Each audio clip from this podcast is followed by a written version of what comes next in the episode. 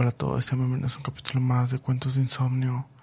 El día de hoy les traemos un capítulo que te alargará la sangre. Pero antes, déjame recordarte que nos puedes seguir en nuestras redes sociales, TikTok, YouTube, Facebook y Twitter. También escuchar nuestro podcast en cualquiera de las plataformas, ya sea Google Podcast, Spotify, Apple Music. No olvides seguirnos en todos lados. Por favor, disfruta la historia. Gracias. Algunos habrán leído o oído la noticia sobre el suicidio de Andrea Gómez, una chica de solo 15 años. Andrea era una chica muy alegre, quien luego de leer el periódico corrió a la gasolinera más cercana, llenó un galón de gasolina y en medio de la calle se bañó con ella y se prendió fuego con un encendedor. En la mañana del 31 de octubre, lo que más inquietó es que los que la conocieron dicen que siempre fue una chica feliz. Su madre afirmaba que estaba comiendo y riendo con ella y luego de tomar el periódico, su hermosa sonrisa se transformó al golpe en una horrorosa expresión. También mencionó que su hija salió corriendo con el periódico en la mano, por lo que ya no supo cuál era la noticia que había perturbado tanto. La mitad del periódico estaba llena de noticias de robos, estafas y homicidios, aunque eso era algo cotidiano en la ciudad, sobre todo en las dos últimas semanas. La policía, por obvias razones, lo catalogó como un suicidio y no hicieron investigaciones, contrario a lo que quería su madre quien no creía que su hija fuera capaz de quitarse la vida por decisión propia. La madre de Andrea decidió investigar por sí misma. Dicha investigación concluyó tres días después con el suicidio de la madre, quien se ahorcó en la habitación de su hija. Debido a la presión de los medios y de la comunidad por ambos suicidios, la policía debió investigar los casos. Supieron que la madre estuvo dos días interrogando a algunos amigos de su hija, aunque todos le dieron la misma respuesta. Nadie sabía por qué lo había hecho y nadie lo esperaba pues parecía una chica alegre. Supieron que al tercer día la madre había buscado en la habitación de su hija algo que le diera pistas.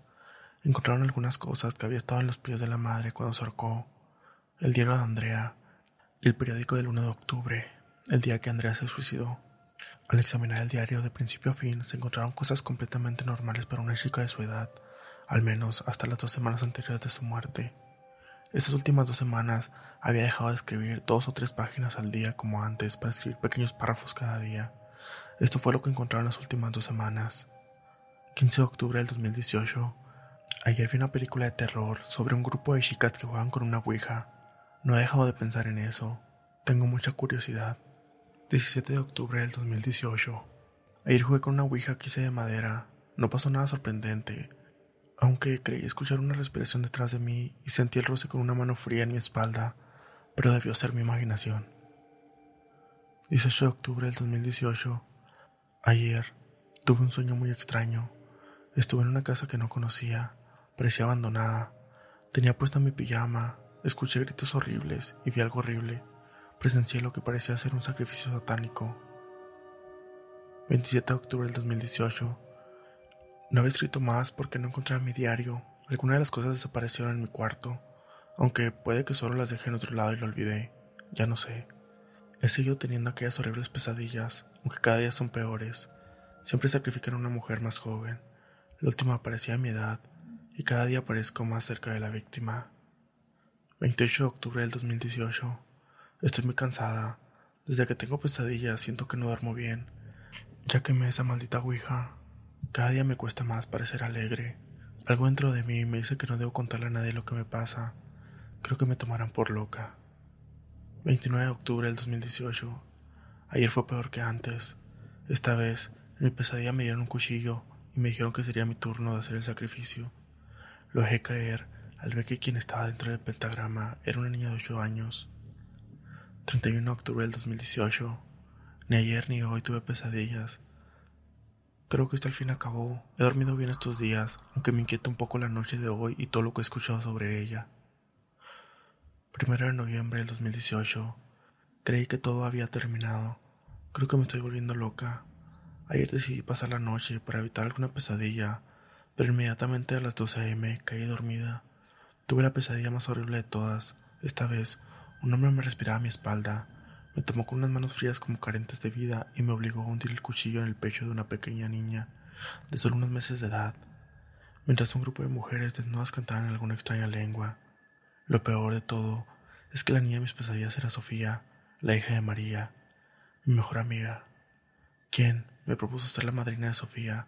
Además, me desperté con una pijama diferente a la que tenía anoche. Creo recordar que me le cambié la pesadilla, pero eso no explica por qué lo hice en la realidad.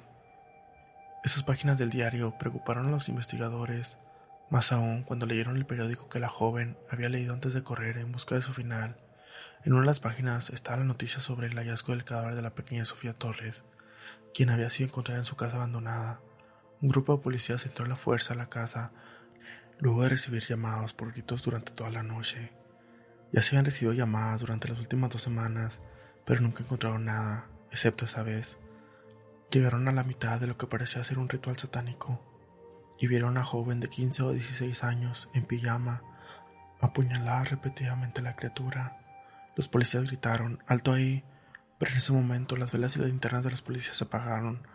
Al prenderla de nuevo, dos segundos después, vieron que no había rastro de la persona, solo quedaba la pequeña criatura en el piso sobre un charco de sangre. Al registrar la basura en la casa de Andrea, se encontraron una pijama y un cuchillo lleno de sangre. Se cree que la madre los había encontrado en la habitación de Andrea y habría intentado botarlos para evitar cualquier sospecha que dañara la imagen de su difunta hija. Ninguna otra pista se pudo sacar de la joven, excepto que las ligeras descripciones que habían dado sobre quienes sacrificaban en sus pesadillas coincidían con mujeres que habían desaparecido cada día durante las últimas dos semanas. Para hacer esto un poco más extraño, en la casa abandonada había una fuga de gas que provocó un incendio. Las llamas quemaron toda la casa. Nunca se pudo resolver el caso y a día de hoy nadie habla más de lo sucedido, y menos frente a las ruinas de la casa abandonada.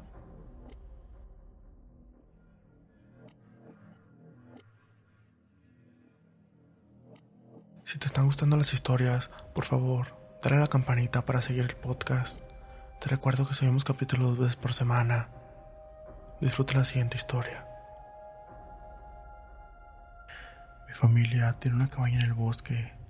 La cabaña fue construida por mi bisabuelo y se ha expandido un poco a lo largo de los años, encontrándose arriba de una colina, al final de un largo camino de tierra que sale de la carretera principal. Hay algunas otras propiedades alrededor, pero la mayoría están retiradas. Solo una está cuesta abajo a mitad de camino el ambiente no es moderno de ninguna manera, no hay internet, servicio celular, el televisor es muy rústico. La propiedad mitad de la colina es visible desde cualquier parte de frente de la cabaña. Desde que puedo recordar, solo se trata de ruinas abandonadas, aunque parece que alguna vez hubo una cabaña con un sótano de concreto. Era algo espeluznante, pero al mismo tiempo era una visita muy común y familiar. Un fin de semana feriado fuimos a la cabaña, después del invierno, gran parte de nuestra familia nos acompañó. Por lo general, cada quien llegaba en la noche del sábado la mañana siguiente nos reuníamos para desayunar los panqueques de dinosaurios de mi bisabuelo, que era algo de lo que más destacaba en mis años de preadolescente. Entonces, llegamos en la noche y despertó al día siguiente esperando leer los panqueques y escuchar la charla de los miembros mayores de mi familia en la cocina, pero nada. Asumí que me había levantado demasiado temprano, así que fui y aproveché para ir al baño y luego intentar volver a dormir. Al ir bajando, noté que las camas del resto de mi familia estaban vacías. Bajé las escaleras y vi a todos los adultos afuera, por lo que salí a decir buenos días y exigir mis panqueques de T-Rex. Afuera vi a todos los adultos de mi familia en una especie de semicírculo frente a un hombre mayor y una mujer que no reconocí.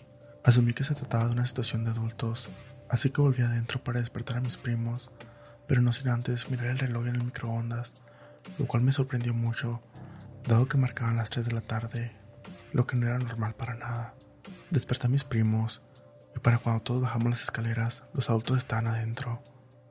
Todos estaban bastante callados, pero luego el bisabuelo encendió la estufa y emocionó a los niños con la promesa de que haría pancakes de dinosaurios.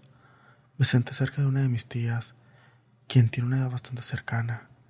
La vi pálida como una sábana, por lo que le pregunté qué le pasaba. Me llevó afuera y señaló la mencionada propiedad abandonada y en ruinas. En su lugar había una cabina enorme, más parecía una mansión que una cabaña abandonada. En un área de estacionamiento llena de automóviles y con vehículos de cuatro ruedas más geniales que jamás había visto a mis trece años. Mi tía me dice que los dueños habían venido a saludarnos. Eran la pareja que vi antes y nos invitaron a pasar el rato con sus sobrinos y sobrinas, ya que tenían un fin de semana de vacaciones, igual que nosotros. Yo, que no tenía ningún pensamiento, además de ver de cerca sus vehículos de cuatro ruedas geniales.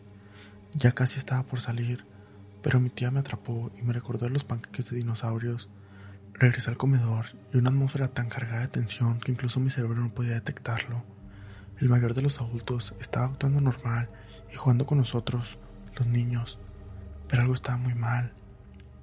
Finalmente, pregunté por qué no íbamos todos de una vez a jugar con los vecinos, a lo que mi tía me golpeó la cabeza y preguntó, ¿cuándo habías visto antes esa enorme mansión? Anoche, el año pasado, el año anterior. Traté de recordarlo, pero efectivamente no recordaba haber visto construcción alguna. Aún así quería salir con ellos. Un rotundo no de varios de mi familia se hizo escuchar, hasta que mi abuelito, un hombre corpulento de dos metros, se puso a mi nivel y me explicó que sentía que algo raro estaba pasando. Dijo que la pareja no parecían muy amigables. Supuse que eso significaba que fueron groseros que deberíamos mantenerlos solos este fin de semana. Estuve de acuerdo y continuamos nuestro día. Todos los adultos nos mantuvieron ocupados con actividades adentro. Nos prepararon para dormir cuando veo a mi bisabuelo, un veterano en la Segunda Guerra Mundial, cargando tres escopetas, entregándole una a mi abuelita y la otra a la esposa de mi tía. Para mi sorpresa y asombro, mi abuelita sacó una deslumbrante pistola de su bolso. Me acosté imaginando cómo mi pequeña abuela derribaba un montón de malos con su reluciente pistola. Me desperté al día siguiente con el olor de los pancakes y el sonido de los adultos charlando en el piso abajo. Me dio tristeza porque ese día era cuando teníamos que empacar e irnos, pero las cosas parecían volver a la normalidad, así que eso me ponía feliz. Corrí las escaleras de abajo, Observé que el reloj marcaba las siete y media de la mañana, pero ignoré la rareza. Me senté frente a un plato de dino cakes, por lo que comencé a devorarlos, mientras le pregunté a mi tía a qué hora teníamos que irnos. ¿Irnos? No nos vamos hasta mañana. Le pregunté a mi tía qué día es, a lo que me respondió, es sábado, acabamos de llegar anoche. No tenía mucho sentido eso, pero ve a la mirada de mi tía que era mejor no insistir. Cuando me asomé por la ventana de la cocina, había abajo de la colina la cabaña abandonada. Había vuelto una cabaña en ruinas con un estado decrépito.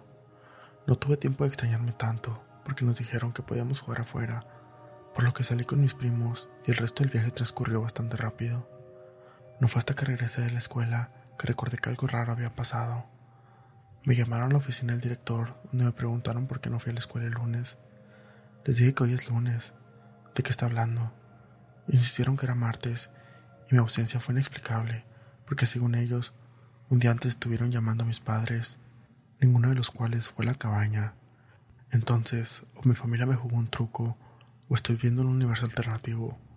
Como dije al inicio, nadie más en mi familia quería platicar sobre este incidente. O bien, fíjense que no saben de qué hablo, aunque veo la preocupación en sus rostros. Necesito que alguien me explique, porque hoy le pregunté a mi mamá qué es lo que había pasado me dijo que dejara de hablar de eso, que no importaba,